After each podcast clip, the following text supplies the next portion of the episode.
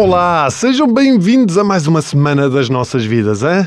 E às vezes a nossa vida parece mesmo assim, tipo uma película de cinema. Uma vez, numa situação de stress, eu vi a minha vida passar-me à frente dos olhos, tal e qual um filme mas era uma bosta e deixei-me dormir a meio. Aquilo não, não interessava a ninguém. Bom, isto, vamos ver uma coisa, ainda são resquícios do, dos Oscars. Viram? Hã? Viram os Oscars? Oh, pá, aquele filme que ganhou a melhor fotografia, o Riddles in the Night Silence? E o outro, aquele que ganhou o melhor ator, o Mark McPussy, hã? Assim, não sei, não sei, não vi. Aliás, eu tenho três filhas, eu não vou ao cinema desde o Caça-Fantasmas. A primeira versão do Caça-Fantasmas. Para além disso, eu também não ligo muito aos Oscars. Sou mais fã de algo que é muito nosso, o Fantasporto sabem?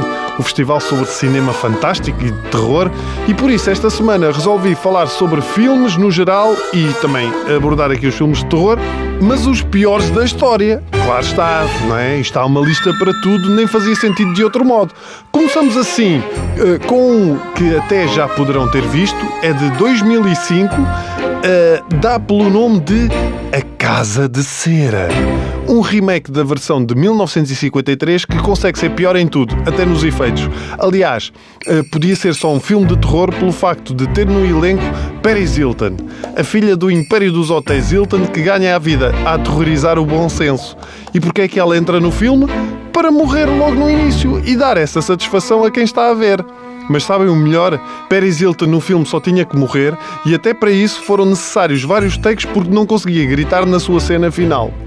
Mas primeiro de tudo, vamos lá saber o que é Casa de Cera.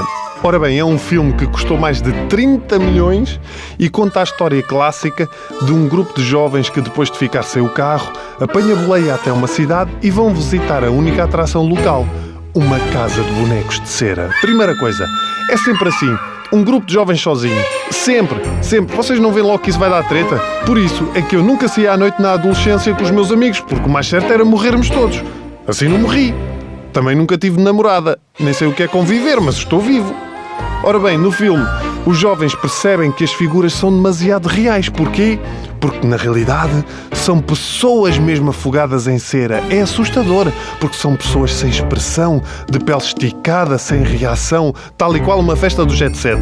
Ao mesmo tempo, é um filme que desperta um interesse peculiar. É que os atores são tão maus, tão maus, que nós ficamos do lado do assassino da casa de cera. Este filme podia ser feito em Portugal também. Quer dizer, mais ou menos. Porque o único museu de cera que nós temos é em Fátima. E ficava um bocado esquisito.